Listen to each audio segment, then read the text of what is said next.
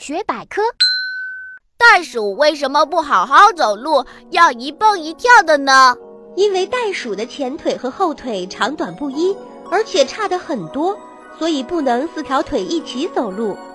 袋鼠的后腿粗壮有力，像弹簧似的，这样走路会更省力。